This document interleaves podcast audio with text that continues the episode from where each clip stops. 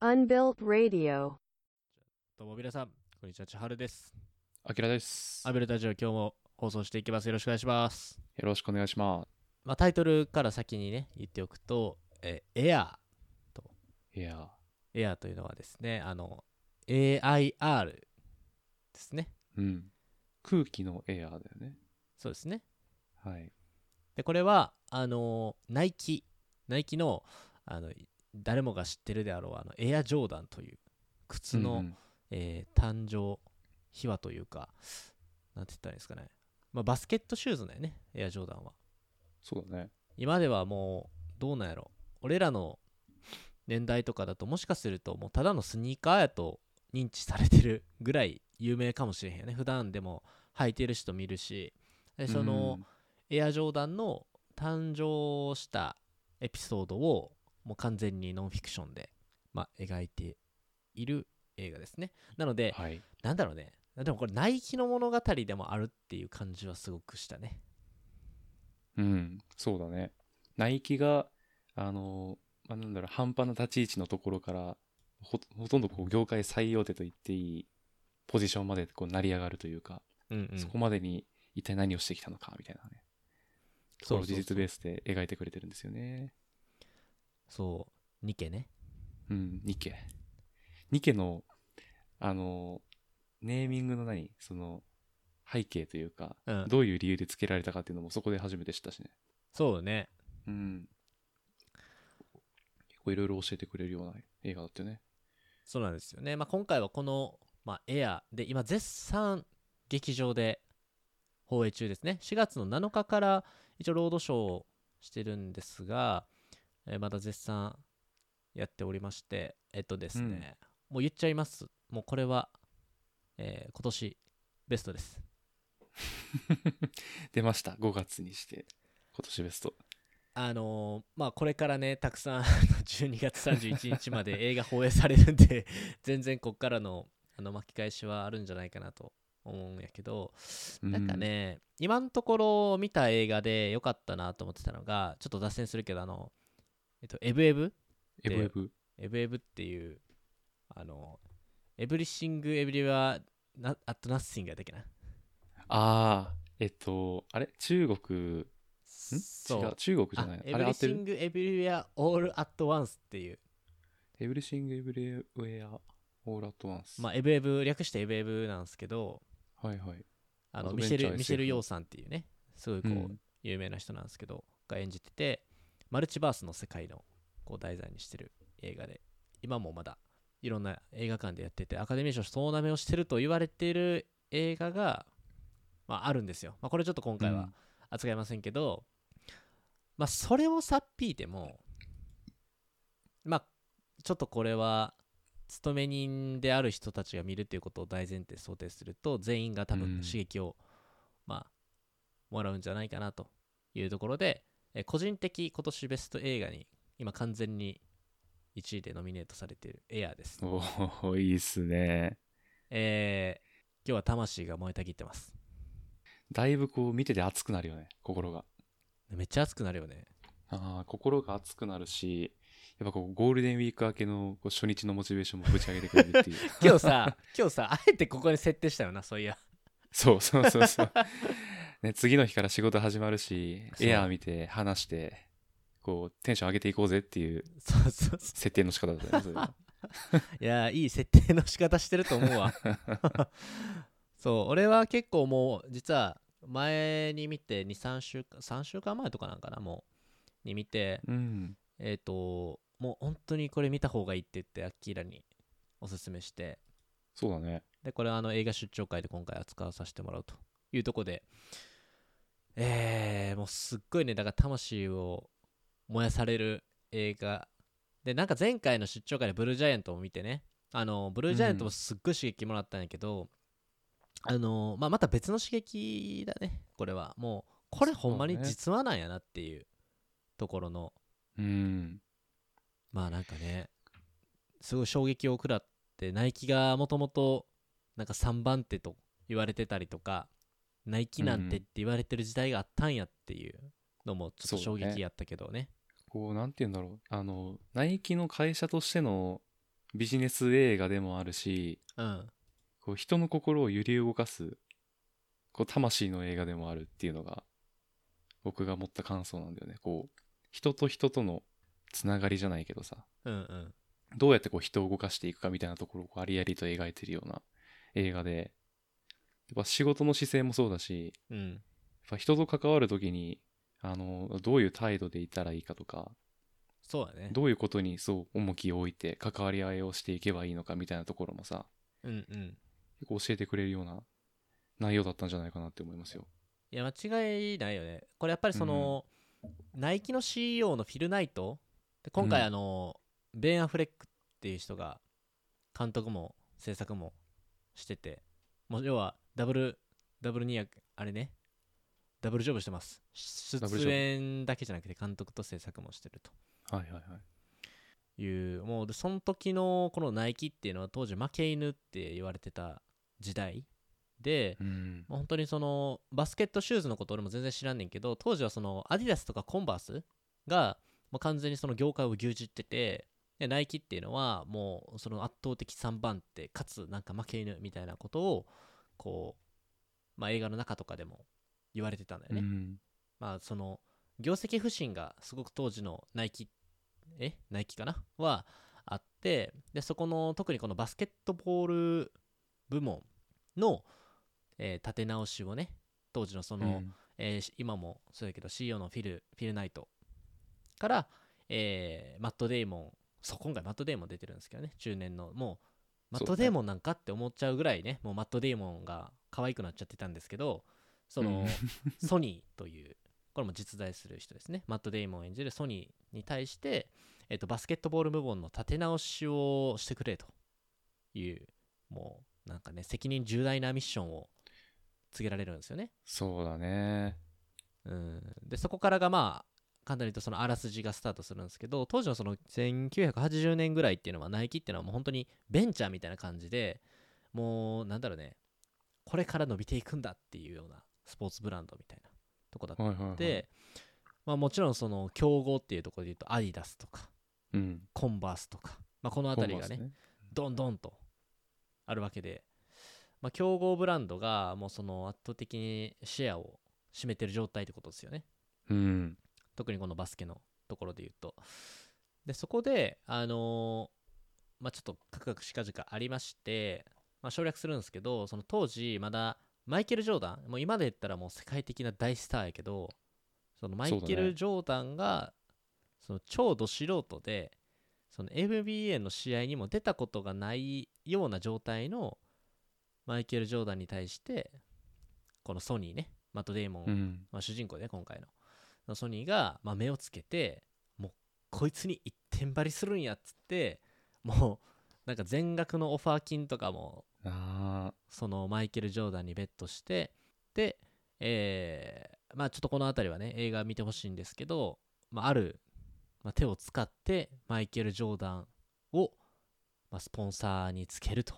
いううん。まあ、こう一発逆転をしていくところで一番やっぱもう燃えたのはそのマイケル・ジョーダン自体は コンバースかアディダスとしか契約をしないナイキは契約しないと言ってるところからのこうスタートっていうね、まあ、燃え る展開っていうところもありまして、まあ、そういうのがすごいいいよねなんか楽しい楽しみがこっからこっからやみたいなそうだね。こんな逆境あるのっていうシチュエーションから始まってたからさ。うんそう。だからその、物語の展開的に、えししかも現実的、現実、ほら、あの、エアジョーダンっていうブランドはあるし、マイケル・ジそうョーねダンはナイキを履いてるから、そあの、成功するんだろうなっていうのはなんとなくわかるんだけど、ううんうんナイキは嫌いだし、行きたくもない、会いたくもないとうんうんいう状態から、どうやってこう、契約までこぎつけるのかっていう、その物語の展開にすごいワクワクする。いや、マジでそうやねんな。なその中身はね、ぜひ映画館で見てほしいんやけど、やっぱりそこに今回のこのエアの面白さがあるんだよね。そうだね。で、もうマジで俺がこの傑作というか、もうナンバーワンやなって思ってるのは、そのやっぱり、あのいいろいろまあ傑作の定義があると思うけど、まあ、ブルージャイアントとかもそうだしねエブエブもそうだと思うんだけど、だから完全にその今回のエアに関してはその見てるこっち側とその作品というか映画がもう完全に強烈に結びついちゃってる状態うん、で、自分自身の行動を、まあ、行動とかと考えとかをガラッと変えさせてで自分のその明日からのその人生をもう変えうるような映画みたいななんとなくの自分の中での基準があるのよね、まあ、そこはいのはいはい度合いみたいな感じ、要はうん、でそれがもうまさしくエアはドカンってきて元ストライクもうドストライクや しでなんかちょっとこうまだ日本ではわーってなってないのがすっごいこうなんでやろうなって思っちゃってる そうだとこなんねまあ多分あのあの気がつくとみんな同じことを口開いてるだろうし、あうんの現場の海外では今この映画がどうなってるかで言うと、まあ、すごい大人気ですとまずはいはいはいまあ、ナイキなんでねあの特にアメリカとかで言うとすっごいこれ今ムーブメント起こしてるとなでるほどあのアメリカにね超有名なえげつない辛口批評サイトっていうところがありましてですねおうあのロッテントマトズっていうあの表ロッテントマトス、はいロッ、テントマトズって、まあ、そのまま訳すと腐ったトマトっていうのそうだね とんでもない名前のサイトがあったもんなそうそうそうそうそうそうロッテントマトズっていう超辛口批評サイトがあるんですけど、まあ、これって基本的にロックあのそのパーセンテージで要はその映画の批評をされるんですよねそこのサイトうでは、ん、このロッテントマトズでは60%未満の映画はもう見るに値しないクソ映画なトマトを投げたくなるみたいなその意味合いで多分こういう名前がついてるらしいんですよねトマト投げたくなるんだそうそうそ嫌うだなもうとも思うったこれは腐ったトマトだみたいなそそれぐらい要はまあ冗談なのかガチなのか分かんないけ どまあそれぐらいもう忌憚のない辛口ガチの辛口批評サイトがあってはいはいでそこでこのエアーはなんと驚異の100%フレッシュを獲得してる映画とマジででここで100%フレッシュが出るっていうのはまあほとんどないとまあだろうねもうね人生で絶対に見た方がいいっていう基準になるらしいですこれどうやらへーあのー今ちょっとロッテントマトズの高評価映画ランキングっていうのを見てるんですけどうんあの1位だったのがなんと1939年に公開された「オズの魔法使いで」わおこれで99なんですよこれでもうんうん100%っていうのは本当に何何十年に1回出るか出ないかじゃないのそうそうそううそ考えそうたらそうそう。とすごいいでう、すねまあ、とあの向こうではですね、まあ、それぐらい今、あのもうこれは神作だと熱いね言われてまして、まあ、仕事への情熱がとめどなく溢れるのもそうですが、まあ、なんだろうね、うんその、秋野もさっき言ってたけど、まあその仕事をするのっていうのが、こう、社内の人間関係だったりとかね、そうだね社内でどういうふうにしてこう交渉していってプレゼンしていくのかっていうなんかそこうのんこう、自分たちとのこう距離の近さみたいなところも感じるシーンもあったりとかでまあなんかね実用感も高いしうんなんすいくつになってもこう絶対なんかぶち上げたるというか諦めない姿勢で頑張るみたいなところを、まあ、その当時のねそのソニーっていう人はもちろんこう年上ですし年もいってるうん人たちで、ナイキのそのフィル・ナイトとかも CEO やけどこう、まあ、破天荒な決断を最後したりとかねな あすごいなんなか後悔してたもんね一瞬大丈夫そかうなそこうれそうそううんなんかああいうの見るとねこういくつになってもああいう姿勢で働き続ける人たちにはすごくこっちもなんか魅力的やなって思うところもあってですねそうだねああいう人たちが時代を作るんだねそうそうそうそうマジでそうやと思ううん Just do it ですよ just do it そう Just do it もの由来もさそうなんかありとあらあらゆるこうナイキワードとかうんナイキのナイキを象徴する言葉とかのさうんうんうんあの由来なんかも出てきて驚きもあったしそうねうんなんだろうこう勉強になるだけじゃなくてなんだろうなもう仕事をするなんてこう死ぬまでついてくるような働きかああのことだしうんこう見といて損はないというかねそうねうん。特になんか、ナイキがめっちゃ好きなんだ、バスケが好きでよく知ってるんだとか、マイケル・ジョーダンがすごく好きなんですっていう人以外にもね、見ていただきたいなと思うよね。もう正直ナイキのこと分かんなくても全然大丈夫な映画やしうん。まあ、ナイキって誰しもが聞いたことあるブランドではあると思うけど、そうだね、みんな知ってるよな。要はそこまでになってない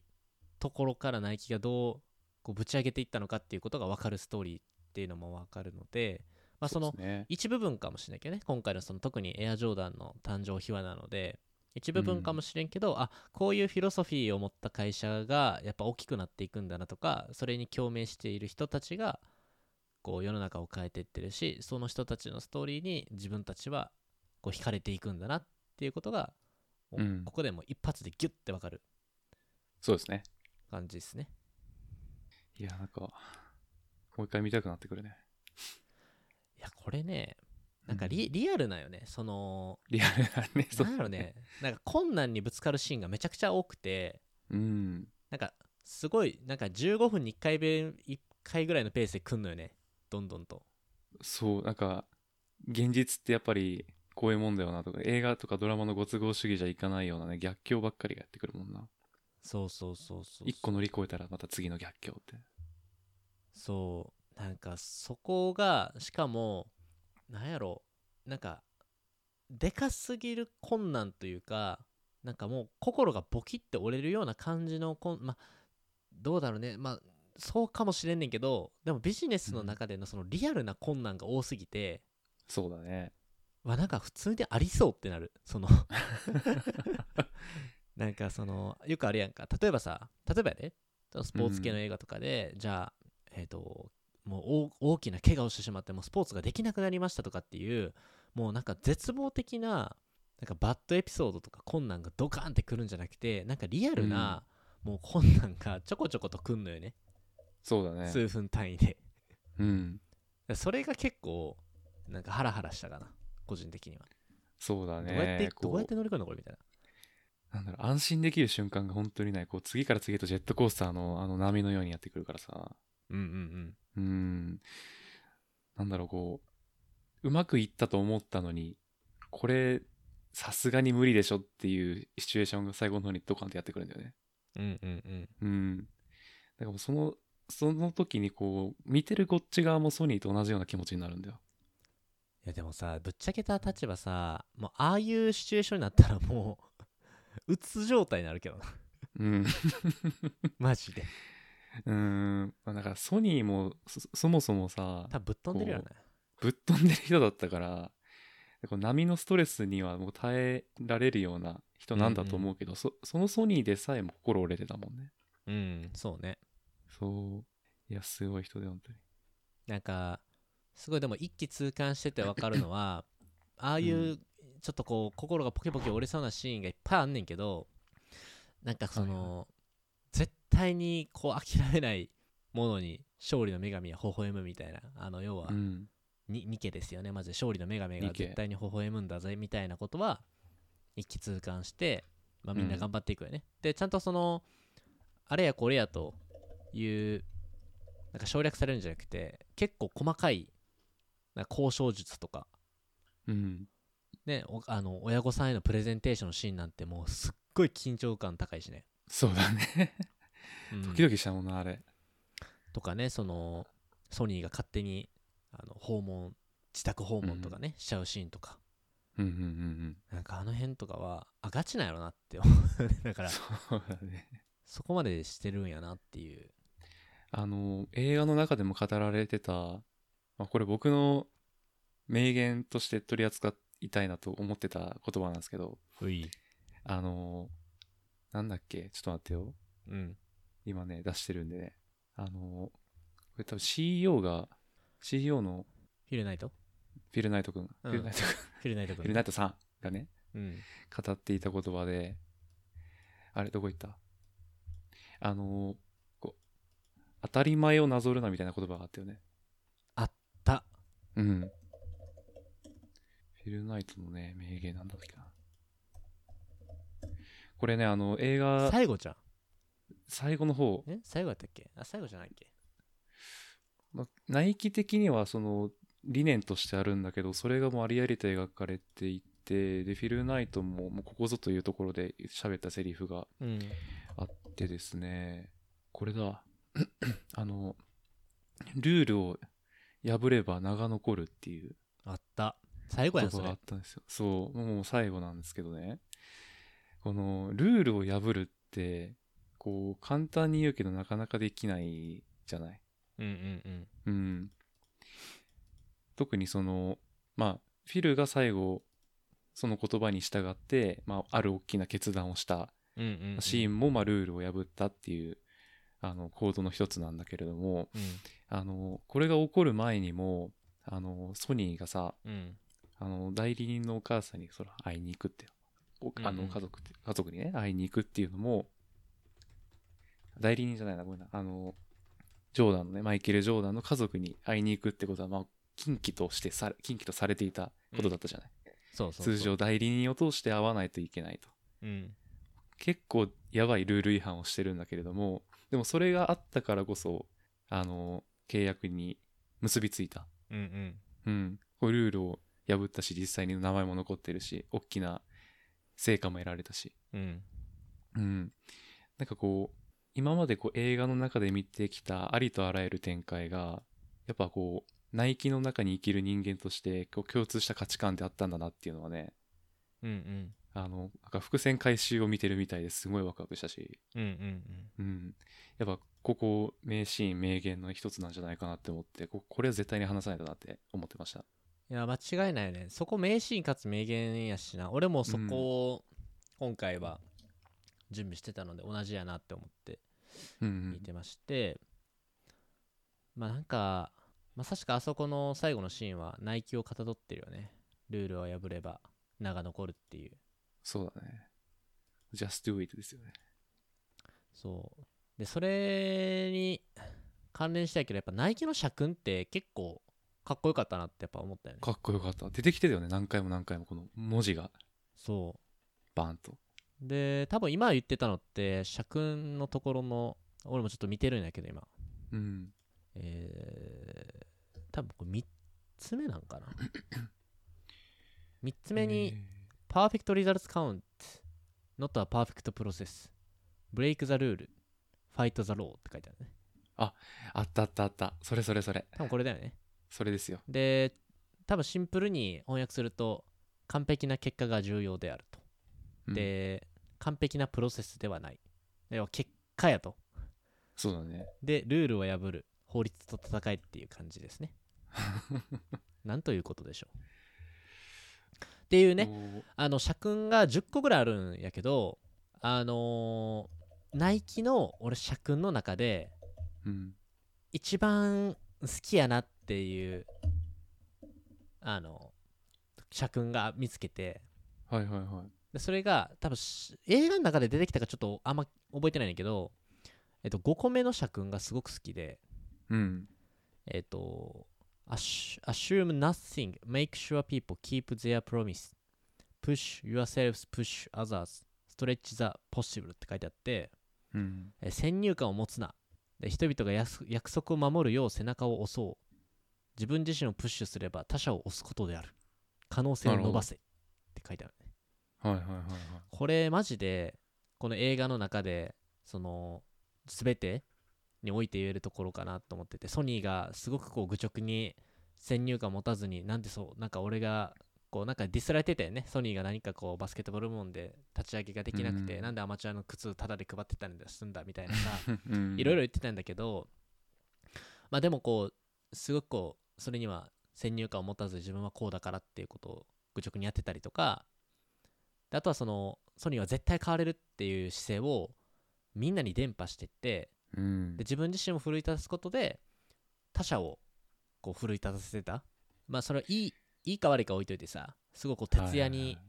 徹夜しながらも周りの同僚とか上司とかも巻き込みながらうん。一緒にこう仕事を打ち込めるようななんかこう人間性とかを、まあ、ソニー自体が体現をしていたとかね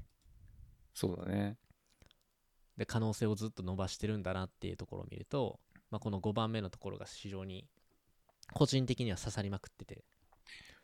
もうなんかその、すその言葉のお話だよね、今回。そうそう そうそうもうとと言ってもこの過言ではないよね。そうなんですよねなので、うんなんかナイキの社訓すっげえいいなと思ってあのー、うんまあちょっと一個一個ね、まあ、10個あるんですけど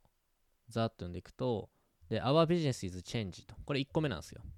うんで私たちのビジネスビジネスは変化しているはいはいで2個目が We are on offense all the time 俺これ結構好きなんやけどうん、私たちはいつも攻めの姿勢だ多分これも出てきたそうだねあありましたねうんで3つ目がパーフェクトレあさっき言ってたのねあの俺がえっと、俺とアキラがこれが良かったねって言ってたところが多分この3つ目のところで、ルール破る法律と戦いって言ってたやつではいはいで4つ目が This is as much about battle as about business まあこれはビジネス上の戦いだって言ってるよねうんで5番がさっき俺が言ってたやつでで6個目が、えっと、ライブ・オフ・ザ・ランドライブ・オフ・ザ・ランドライブオフザランド、これは地産地消地に根ざすとかっていう意味かなうん映画ではあれだねあるもので賄えっていうふうに出てきたかそうそうそうそうそうあるもんでうんまかないって感じだね、まあ、地産地消っすねなうんで7番目が Your job isn't done until the job is done もうなんかブラック企業みたいな感じでここだけ急に 仕事が完了するまであなたの仕事は終わらない いいよねなんかこの辺がベンチャーっぽくていいよね熱いっすね、うんで、8つ目がデンジャー。えーであ、デンジャーズ。これちょっと読めへんねんけど。うんで、バ、バーレ、ちょっと後で見ます。で、パーソナルアンビション。エナジャー、エナジャイテイクス、VS エナジーギバーズ。Knowing our weakness, don't get too many things on the platter っていうのかな。危険なもの、官僚的であること、個人的な野心、力を受け取る人と力を与える人、自分の弱さを知れ、大皿に物を乗せすぎるなっていうか、うんうんうんうんなんかすごいここだけ長いんよね。なんかそれも出てたうん気がする、ねなんか出てた気がするね、どっかで。うんですね。で、9個目が、えー It won't be pretty、えーそれは綺麗な仕事ではないと。うん、美しくはならない泥臭いんだとみたいな。泥臭く、こうって感じかね。はいはいはいで、最後10個目が、えー If we do the right thing, we'll make money down near automatic。正しいことをすれば、お金は自動的に稼ぐことができますと。うんななんかこう最後まあこれはねネタバレになっちゃうんで言えませんけれどもなんかまさしく全てがそうなってったよねそうだねナイキをここまでビッグにしたそこの要因としてはこの社訓が まさしうくん根底にあったんじゃないかなと思いますけどね、なんかこう今これを当たり前にやれっていうふうに言われるとうってなりそうな人多いんじゃないかなって思ういやー多いと思うね マジでって、 なブるよラねックじゃんって言われちゃいそうなんだけど、でもこうやって大きくなってったんだよね、きっとナイキって。そうやねうん。いやそう企業戦士って感じだよね。まさしくうん。なんか超イケイケベンチャーの社訓って感じでそうだね。うんまあこの中にすごくこう共鳴するものもあったしうん。まあ、ルールを破れば名が残るっていう、まあ、最後のね、まあ、ソニーじソニー自身ですらもちょっともうダメかなって思ってた時にフィル・ナイトがこの名言をバスッとやって物語が最後締めに入っていくとそうそうそういう。名男シーンだったね、ですあれねは。あれ男やね、うん あれかっこよかったね。まあ、ちょっとあの後悔してる感じもあのなんか最後の後半ってねなんか人間味があってよかったんやけどうん。なんかこう、勢いも大事なんだなって思うよね。すごくこうフィルナイトのあの取締役会を気にする感じがすごくじわったよ ねそうだ。どう説明するあれもなんかリアアルだよな。そういやー、かっこいいね。ルールに逆らえか。そあの、大体なんか、意外とさ、あの、どこの会社の社訓というか、そのフィロソフィーみたいなのでもさ、ううんこう、既成概念にとらわれないとか、うんうんうんあの、当たり前は当たり前と思わずに、うんあの、こう前提を疑いみたいな言葉ってあるけど、うんうんそれを、あの、実際にビジネスレベルで、どういうものが、なんだろう、例としてあるのかっていうのを、見れたのがすごくね、刺激を受けたよね。あの、自分たちのレベルで、こんだけ大きな決断をする機会は今のところないかもしれないけど、うんうんうん。あの、そう考えたら、あの、経営層では、こういうむっちゃくちゃ重たい決断を、あの、日常レベルで、日常レベルというか、かなりの頻度でやってるんだっていうのをうん見ちゃった。 見ちゃった。確かにねこれは相当ストレスかかるけど、もうだからこんだけね、高いお金もらってやってるんだなっていうのもあるし、うーんうん。やっぱこうやって会社大きくなっていってるんだ。こうやって世の中動かしてるんだなって、うん、うん、しみじみしましたよね。せやなもう、うん。なんか経営層の見方もやっぱガラッと変わるし一方でその優秀な経営層うん。判断ができる人の下にはやっぱり情熱持ってこう今回のようなメーカーナイキみたいな、それこそメーカー企業みたいなところっていうのは、まあ、その一番最先端にいるようなこう、うんお客さんだったりとかでナイキみたいなこうそのブランドを、まあ、使ってもらう選手とか、まあ、要はいろんなこうなんだろうねカウンターパートがいるうんうん。企業とかって中にはそこをこう縦横無尽に情熱持って働きかけられるような今回のソニーみたいな人、はいはいはい。ソニーみたいな人が多分本当に何だろう世の中をこうガラッと変えてしまうようなうん。要は社内に対してもそうだし社外のその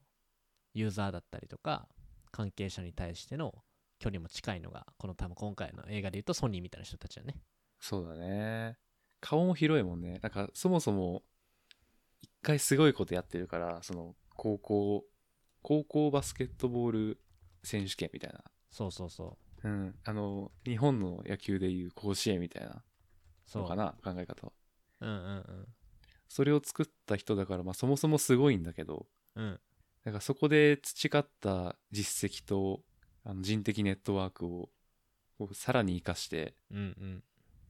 プレゼンもめちゃくちゃ上手だったし、そうなんようんね。あこの人が言うんだから間違いないだろうみたいなポジションをにもあるんだろうねきっとうんうん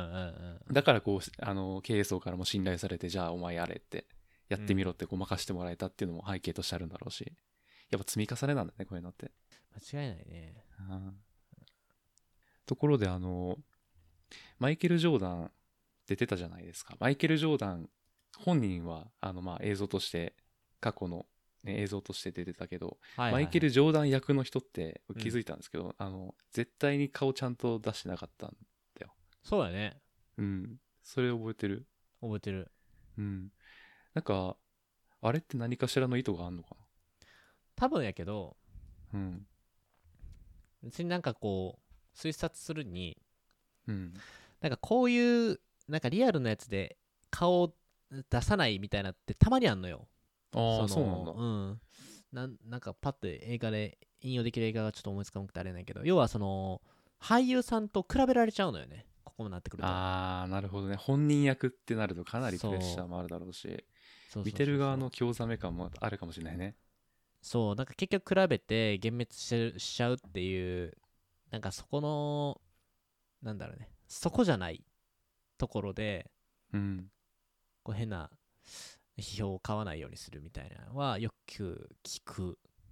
けどね、うんまあどうなんだよね今回はもうそのマイケル・ジョーダン側からそういうこと言われたのかどうかわかんないですけどうんなんかこううまいことをあの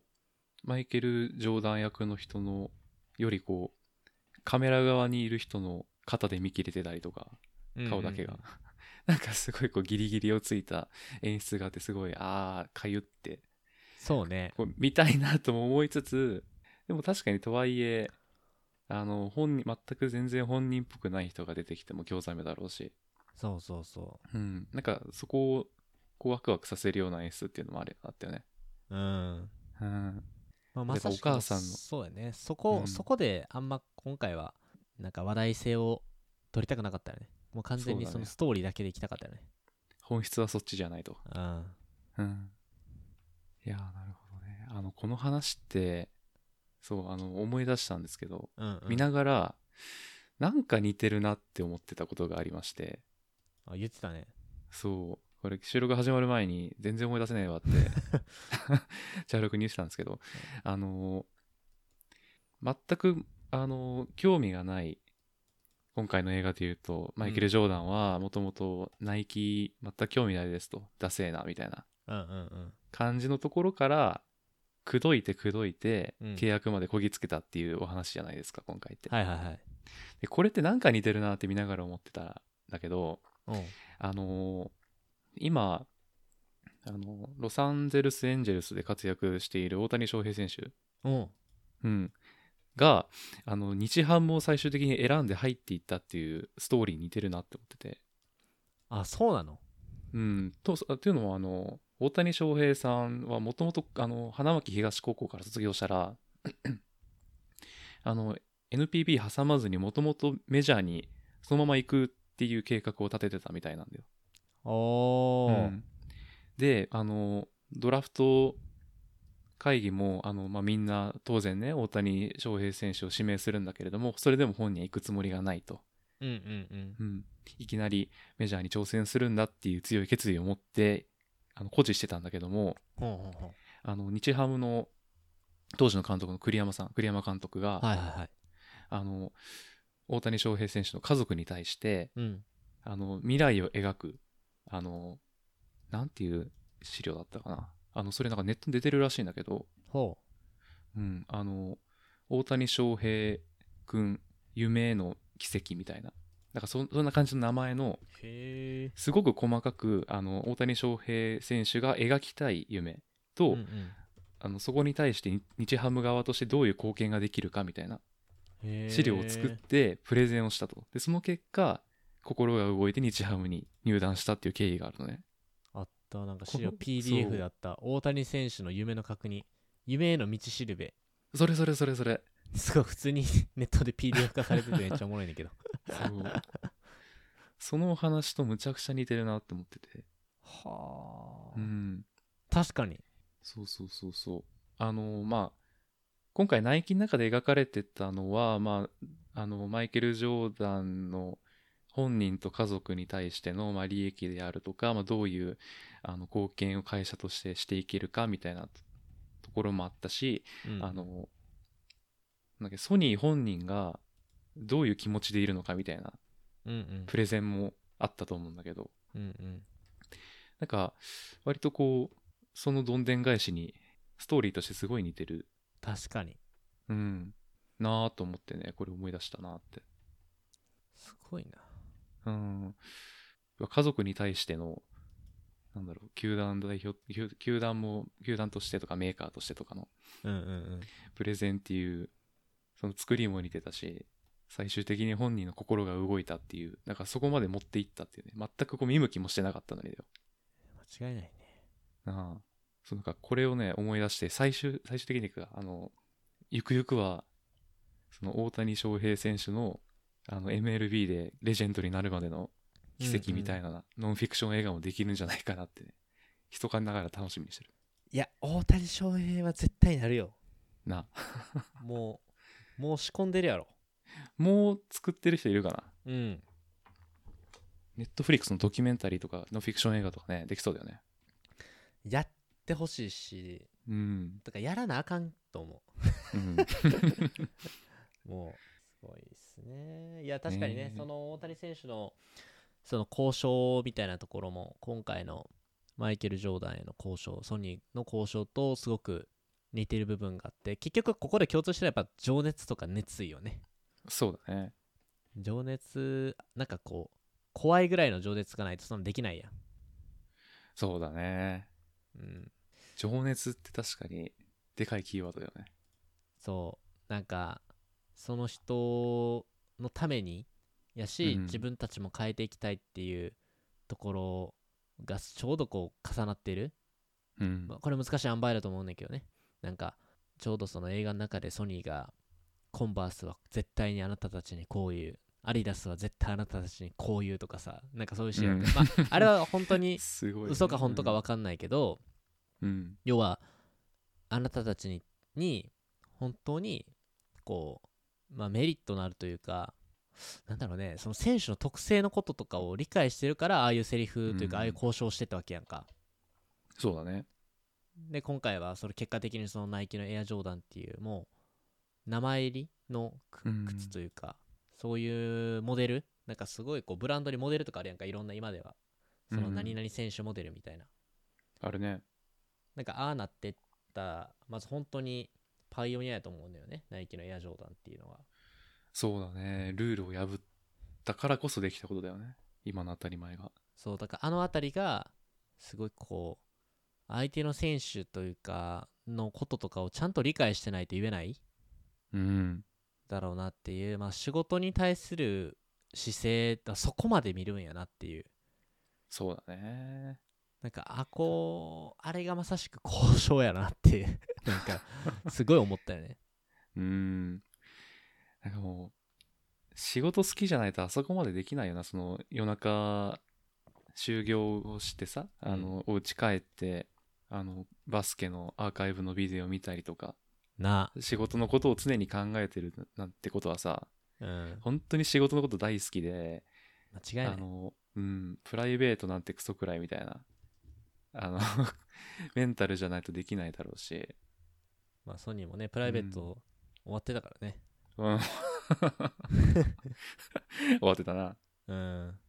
あの、そう、ジョアン、ソニーがさ、出てきたシーンって、これネタバレになっちゃうのがちょっと怖いんですけど、あの、こんだけの大成功に導いたようなビジネスマンとは思えない入り方じゃなかった。そうやでゴミじゃない。ゴミよ